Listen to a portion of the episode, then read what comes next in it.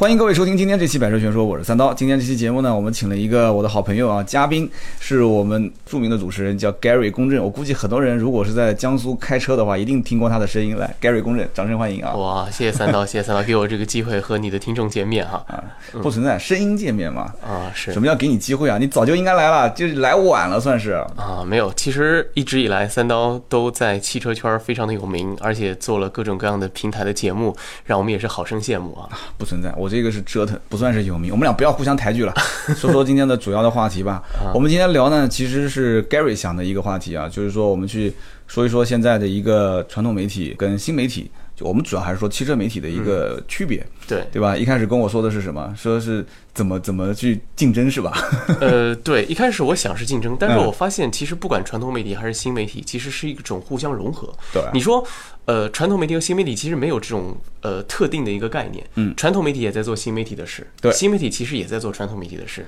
很多报纸出来的那些媒体人也在呃回过来回过头来再继续写稿。那很多做广播出来的人也在去拍一些视频，去做一些直播等等等等啊。是的，是的，现在基本上都已经乱了，就是串了嘛。是，就是以前可能是唱京剧的，现在唱流行歌曲了。没错就我举个例子啊，唱流行歌曲的可能唱摇滚去了，唱摇滚的现在跳舞了。嗯对， 大概就是这样子。所以现在基本上，目前的汽车媒体的现状，我们可以看到，讲好听一点就是百家争鸣，百花齐放。嗯，对，讲不好听一点就是群魔乱舞嘛。，对， 我觉得其实也是一个好现象对因为如果说只是一两家一言堂的话呢，可能对于消费者来讲是一件。嗯，看不到什么更好玩的一些事儿。是，但如果这么多媒体都在用自己的观点或者自己的方式去呈现汽车不一样的方面的话，可能对于大家来讲是一个很好的选择。对这一点我是完全认同。呃，我曾经讲过嘛，我说当广场舞的音乐响起的时嗯候，你不能不让别人扭屁股嘛。没错，没错，对，没错大家扭扭屁股这是可以的嘛，对吧？而且还有一个说法是什么？大浪退去的时候，谁在裸泳，这才能看得见。现在目前的状态是什么？就是大浪在不停的翻滚嘛，嗯，大家玩的都很嗨，对吧？对有的人可能淹死了，有的人还在那边扑腾呢。嗯，没错，而且你会发现，现在的汽车媒体其实它的运行方式都是非常非常的多样化。 对我在这里其实就特别羡慕三刀，怎么呢？三刀呢，他做新媒体，然后我会发现尝试各种各样的方式。有的时候我我也想去尝试一些好的方式，嗯那就是看到三刀在玩的时候呢，自己也也比较羡慕了。比如说，我们在一次发布会现场看到三刀在举着自拍杆在那儿嗯，直播。嗯你也可以播啊。我我不知道你在播什么内容，我就就换作是我当时在想，如果我再去直播这个现场的话呢，我都不知道我在说什么。就你想说什么就说什么啊是这而样的且你记，我跟你讲，直播哪天这样子，哪天我们两个人一起玩。啊直播呢是属于哪怕你不说话，别人会逗着你说话，嗯，你回答问题总会吧？对对对，对因为它对对弹幕上面会有人会问你说，啊哎，你在什么地方啊？前面有个妹子，你能不能把镜头转一下啊？啊哎，他会问你说今天是什么车啊？这车有什么特点啊？对啊，价格多少钱就啊？我我的理解就是，直播可能更多的人是在问你说这场发布会的现场有什么亮点啊，或者说这个车有些什么很特色的地方啊。不一定啊、如果总是针对于发布会去问的话，那就是拖。啊就哪有那么多人真的很关心这个发布会现场的一些事情呢？他更关心的其实是一些即时性的、实时产生的一些事情，啊比方说旁边走过去一个人啊，嗯然后你正好路过一个什么地方，镜头没有没有捕捉到，啊他会让你说主播主播，你能不能把镜头偏一偏？我想看看那个。明白，他们得到的那种快感，包括我平时当这个观众看这个直播呃直播的时候，我得到的那种快感就是我能指挥他，啊或者换句话讲，就是他在跟我互动的那种。是，所以这就是现在这个呃新媒体的一种很好玩的一种运行方式。未来对肯定有更多人要尝试直播啊哈。对，汽车其实现在新媒体的方向，你可以说说传统的，我说说新的啊。嗯，OK，就是说，新媒体的方向主要是什么？首先，从当年不被认可，我印象非常深，因为我一四年开始做，嗯，一四一五两年，基本汽车厂商是不太认可的，就除了那个几个，就某些充值这个充值那个的，就是什么，我们就不说具体的今天嗯明啊白，明白，他们当年做的非常早，嗯因为也是从大平台像汽车之家、易车这些地方出来的，嗯所以呢，它有公信力，就自带流量。嗯。除此之外，所有的所谓的什么自媒体，都是带不来太多流量，也不被厂商认可。讲个不好听的，厂商想投你一点钱，他都不知道怎么投。是，首先，你没有一个标准的刊例价，传统媒体是有的吧？对对对，有其次，你能不能开发票都不知道。讲讲个不开玩笑的话，真正找到你觉得你内容不错，想跟你说谈谈怎么合作，嗯，给该给你多少钱，然后给了你钱，你能不能开个发票，这个都很难说，所以他就没必要去趟这种水。真正是到了一六嗯年，才开始真的是呃大面积的这个各个平台，也是因为平台的成长性。平台开始什么秒拍啊，这优酷也开始做自媒体了，然后一车我我在的这个其呃喜马拉雅嗯啊对喜马拉雅嗯呃一车也单独开自媒体频道嘛，但是以图文为主。汽车之家的说客，然后汽车之家的优创，嗯然后一点一点的就全部开始起来了嘛，就各个小平台就不说嗯了，小视频平台特别多，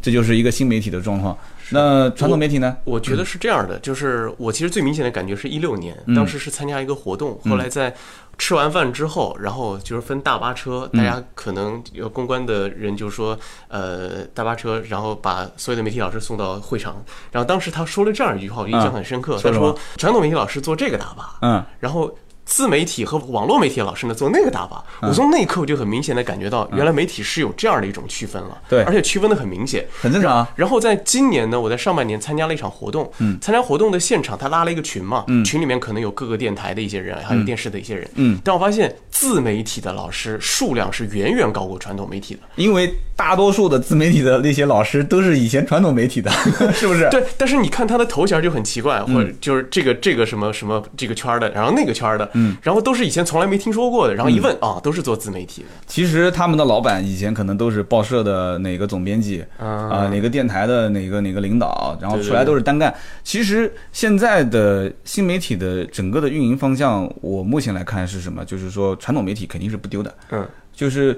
我那天到上海去跟他们聊天，他们说上海已经没什么人看报纸了，嗯，传统的那些报纸没人看了，所以报社出来了一片非常非常，就是一大片的就是专业人才，嗯，就是以前可能是报社的汽车相关的这些编辑，所以你不能不让这些人去转新媒体啊，对不对？那你说如果从报社跳到电视台可能性大吗？你现在就是在对这个里面可能性不大吧？对，报社调到电台可能性大吗？嗯也不大， 也不大。那怎么办呢？他得找出路嘛。嗯那怎么办？那就是说新媒体是一个很合适的方向。嗯所以你看，现在好多都是这样的。我那天统计了一下，我最早进这个汽车之家的优创的时候，优创里面不到五十个这个创作者，嗯就是 PGC 的内容供应商嘛，嗯哼就是像我们这样的团队，五十个左右。我记得我应该是前三十进的这个优创的，嗯，那很早了，那就就第一批，因为当时我进的时候，优创家的这个平台还没发布，嗯后来参加了北京的这个，就当年还是秦志在汽车之家发布会之后呢，瞬间就是一百个。啊，现在已经是好几百了，基本上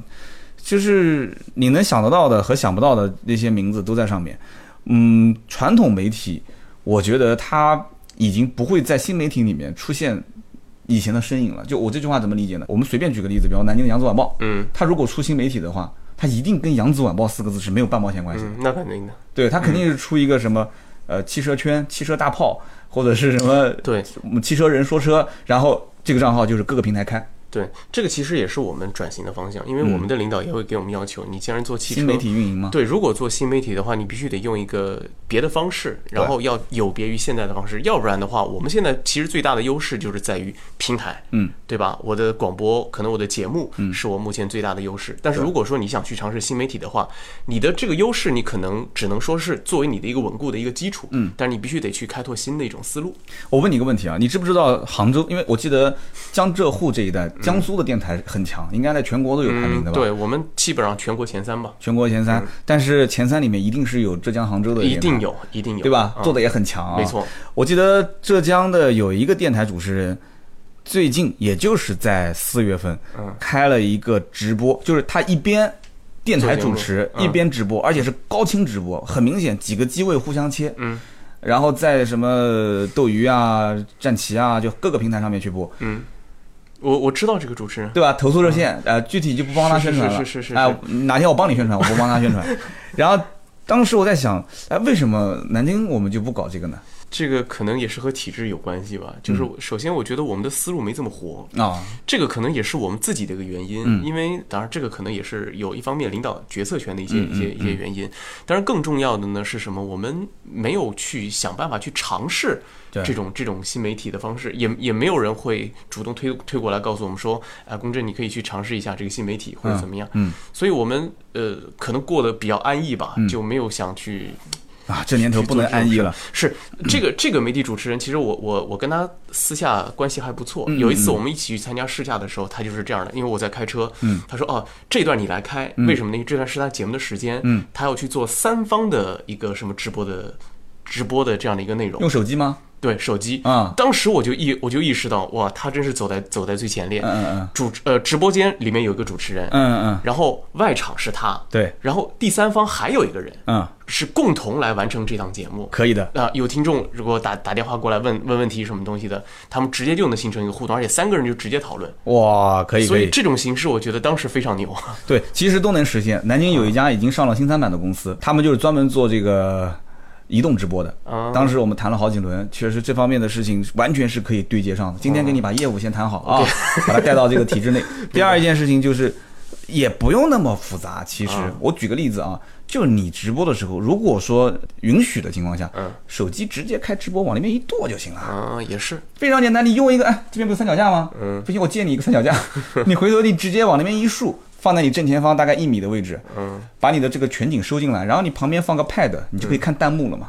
手机只是用来收收你的声音跟你的图像哦的，这一点我相信啊，听我们节目的很多人都应该我我玩我过我立刻觉得跟你合作这个节目，我学到了好多新的哎知识，不存在就交流短短的这么短的时间，交流交流。今天这期节目呢，主要也是给大家去就是听一听，了解了解，就是说在现在的新媒体和我们 Gary 现在所在的这种 传统传统媒媒体体，嗯，之间，我们大家在做一些什么事情。其实最核心、最关键的，我觉得这个点我们抛出一个问题啊，嗯大家应该就会感兴趣了，就是大家以后作为消费者如何去选择和去相信所谓的汽车媒体。嗯，就是我将来看汽车媒体的内容，无非就是选车，嗯，卖车、买车、汽车的后市场就是选一些配件，然后保养、维修，就这些事情嘛。嗯，怎么选？你有什么好的方式方法吗？其实我我觉得，因为现在媒体特别多，嗯但是很多媒体呢，其实也在。呃，想消费者他的一些一些需求，嗯啊，比如说有的有的网站它可能会更垂直，对我做新车我就只做新车，是的我只做评测这一块儿，对有的呢它可能会做这个二手车或者用车的一些一些知识。是首先网站它已经在想消费者的需求，然后另外呢，对于消费者来讲呢，我觉得这么多的东西，那可能个人有个人的观点，但是最重要的还是要首先先相信自己，相信自己。对，那这个等于没说啊。不不不不不不不，这个因为我在节目当中也经常会讲，就是有的时候，你比如说我想买车，那这么多的媒体都在这儿啊，这个他说一句，你说一句，那对于我来讲，其实是。没有什么太多的收获，嗯嗯，我无非是先明确我自己的需求之后，然后按照我的需求去选择媒体，嗯，这个呢，其实就是算在相信自己的同时，我更进了一步了，就是说，首先自己要有观点，对，我到底是要一辆 BBA 的车，还是要一辆这个普通家用轿车当中的一个配置更高的车？是这个首先自己要做鸡头还是凤尾，没错想清楚。嗯，然后其次，我到底要轿车还是要 SUV，对吧？我到底是要外形还是要配置？这些东西要有筛选，嗯有取有舍。这件事情，任何媒体人帮不了你，嗯，是这个意思吧？对，我把所有的需要取的东西留下来，需要舍的东西丢掉，嗯，然后再去看所谓的这些汽车媒体。对，这其实基本上思路就是这样，那我现在感觉啊，汽车媒体有一个这种趋势，就是越来越像娱乐媒体了，嗯时间都很宝贵，嗯，然后呢，很严肃的，没人看，就一定得是要很逗逼的，嗯，很搞笑的，很好玩的，嗯，而且要把时间尽量压缩。以前是什么？以前我觉得是本身这件事情三五分钟能说完的，我就不把它做长了，嗯，所以才有了短视频。现在是什么？现在是我因为要把它做短了，所以才做成短视频。嗯，就是把很多东西都砍掉了。嗯，包括我也会出现这样的情况。我最近做的那个小视频节目叫《国民车顾问》，你也看了。看了， 《国民车顾问》前三期是试水，有人就讲说你这个语速那么快，你就是为了赶时间吧？呃，本身他可能不了解我，我本身语速也快，是，你语速其实也不慢。嗯其次就是我确实也是想把这件事情五分钟之内说完，就最好是三分钟之内说完。嗯，这一点我觉得跟传统电台差距就非常大。嗯，我觉得其实你的这个节目有一个非常好的一个诉求点是嗯什么？就是你是国民车顾问，你站的这个角度非常好，我没有俯视你，嗯对我是跟你平视，或者我哪怕有一点点仰视，啊嗯，对是处于一种这样的一个程度。对，那有的节目可能就是，尤其是我看到现在很多的一些视频节目，因为太多太多了，那他们的这种角度、就是，嗯老师讲课，对，那什么博士、什么专家，啊什 么，一天到晚以这样的身份来自居。对所以其实这样的节目呢，就是我从接受程度上来讲，我可能会有有点难。对这一点，我们很多年前其实已经悟出来了。现在大家都希望是越草根越接地气，说人话吧，就是说你不要讲那些什么觉得很高深的东西。嗯，当然了，有的时候我也吃了这个亏。嗯，就是有人讲说三刀不懂车，就是天天讲的东西都是大家能听得懂的。嗯，那个某车评人就很牛，人家说的东西都特别牛逼。你有没有发现，其实同行和同行之间是有一点竞争，就是彼此之间有一点心照不宣的这种关系？那肯定的，你别说了。我举个例子，比方说有一天 Gary 说我辞职不干了，三刀我现在要创业，我绝对是开放的心态，大家一起合作。但如果我做的比你好很多呢？那我投靠你啊， 对吧？那你要看我愿不愿意接收你呢？哇，今天你竟然把敢把这个话放在这个节目里面说， 哎呀，这节目必须得把它录下来。你接不接受我 啊？行，没问题我。开玩笑，开玩笑。关键问题是什么？就是说，就是我的心态其实非常好，啊就是我的想法是合作为主，嗯，合作为先。呃，北京很多媒体我们合作不起来，是一个呢太远，是，二一个呢，说实话圈子比较闭塞，我们具体就不说哪些了嗯啊，因为我们南京呢是一个是一个世外桃源。啊，就是你放眼看整个，别说南京了，整个江苏做汽车自媒体的，你说出三个出来，除了我，好像没什么了吧？嗯，所以也也也有，但是没做好。嗯也不是没做好，有有的是切的图文，嗯，有的是一上来就切视频，对。其实这是很亏的。但是我觉得我是觉得江苏自媒体看了这么多，就是真正能用心做的真的很少。为什么他为什么出不来？其实这是有原因的。就是有的自媒体他一看，包括他的原创的东西，我看是我能接受的，而且他们各种很好的方式呈现出来。但是有的自媒体内容的确想得很好，他的角度很好，也很也很钻。嗯，但是呢，他写的东西就是我觉得接受起来有点难度。就是能不能融到群众中去，对和群众打成一片，对，这其实是很有学问的啊啊！我们今天就不把具体的技巧授予大家了嗯啊， 感兴趣的可以直接到我们公司来啊，我们详谈。呃，消费者选择就是不管是传统媒体还是自媒体的话，我觉得首先一个就是我们刚刚讲的，自己要有主见，嗯，要把取和舍东西先把它理清楚。其次就是，就比方说你的节目，嗯，十一点到十二点，嗯，你觉得十一点到十二点这一个小时，你真正给听友带来的这些购车的意见，能影响他们吗？呃，我觉得微乎其微。你你当着台里面领导面你也这么讲，微乎其微呃。当然不可能这 样说。我为什我为什么会这样讲呢？其实这也是跳出媒体的身份来说这件事儿。为什么呢？就是因为首先，嗯节目当中肯定不免会存在一些。呃，合作的合作的商家嘛，嗯然后有的时候其实说这些东西对于我个人来讲，其实是有一点有点违抵心嗯有点抵触的，有点违心。但是我只是在你节目当中说哈，这个不可能在我的平台里面去播的，嗯，也希望大家不要传传播出去。啊，他们已经传播了，不用说了。 然后另外一点呢，就是什么？我们的节目时间太紧凑，你当然按照三刀的他的整个的思维、他的逻辑、他的语速应付我这样节目肯定没问题。你看我我一个小时，虽然说十一点到十二点，但是我其实真正留给我说话的时间。可能也才十五到二十分钟，真正只有这么短的时间。嗯嗯，而且我回答听众问题还只是其中的一个环节。嗯，那个环节最多也只有十分钟左右。嗯，然后很多听众提的问题，我相信你这里后台肯定有有很多的问题。嗯，呃，不太好听的话，就有点让人觉得无语。就是嗯他的问题问的非常的宽泛，十、万块钱我买什么车？很正常啊这个车和这个车到底怎么样？对，你自己在回答的时候，你其实是很痛苦的呀。呃，就是你时间又有限，但是你又想去帮到他，就不知道该从从哪个点去切，是吧？对，所以我更愿意做的方式是什么呢？就是我在节目线下，嗯，开通我的微博，嗯包括我的微信是二十四小时为大家开放。你有问题你自己发过来，然后我再追问，我再回问，嗯乃至于有些听众我觉得问题好的话，我给他打电话。我直接跟他电话沟通交流，我觉得这种方式可能对于受众来讲是更容易接受。哇，你这个太接地气了。刚开始你有大概可能五十、一百、两百个人跟你私下一对一，你还能应付过来。嗯，你后面 如果有一千、两千、一万、两万，你估计就呃、所以所以这就是是一个团队的问题了对。那我们可能个人分工不一样，我负责在线上去接触一些我们的听众的一些诉求，呃，把他的一些问题我我我接纳下来，我去我去帮他去进行询问。嗯，如果有人想买车的话，我们有另外的团队人去帮他去服务；如果要用车，有有有其他的一些服务的话，我们再找团队的其他人帮他服务，是这样的一种形式。是的，其实呃，专业化分工这一块儿，我还是比较羡慕你们传统媒体的。啊、有人是对接商务，有人对接市场，有人对接客户，然后你们是专门做内容的，还有专门的技术去维持你的机器。是呃你你这点我讲的，我觉得特别有体会。其实嗯我们也不叫专业性的分工，真正专业性分工是那些大网站的，嗯因为尤其是上海车展，我相信三刀你应该最明显有感受。嗯，你的团队可能四五个人、五六个人去对出战一下上海车展，已经觉得很庞大，自己觉得已经累得不行了。累得不行嗯但是你去转眼看看汽车之家，看看易车，嗯，动辄上百人的团队，哇，他然们后各种各样的形式给你呈现出来，这就是他们大网站的一些好处。很恐怖的。我因为我这次去之前一直想不通一件事情，就是怎么解决现场拍的视频能及时上传的问题点。嗯，然后我咨询了几个同行，大家反正都是年轻人嘛，也没什么保守的，给了我几个方案。汽车之家其中一个离职的人跟我讲，他说人海战术，没有其他的方法。 啊就是这边拍完了，立马因为现场不是网络不好嘛，嗯就立马拔了内存卡，直接出门打车，哇，打完车直接去酒店，酒店后后期的编辑就坐在那边，四台机子，往电脑上一插，直接就开始剪，剪完就传，就这么简单。哦，所以它为什么快呢？包括他们的图文文字其实都编好了，对就差那个车子照片了。是然后前场前面咔咔咔咔咔拍完之后，那边专门有一个编辑，那个电脑是连着无线网的，嗯，不是现场无线网，是自己带的无线网。嗯然后这边把卡一拔，那边一插，直接电脑哒哒哒哒哒就往里面传，传完之后那边编辑往里面一拍照片，这个几乎就是发布会前一秒钟结束，那边直接就可以编上传了。这个太狠了，你根本你不可能比他再快了吧？你不会有他快。那边照片，摄影师是摄影师，传照片是传照片，编辑是编辑，人海战术没办法。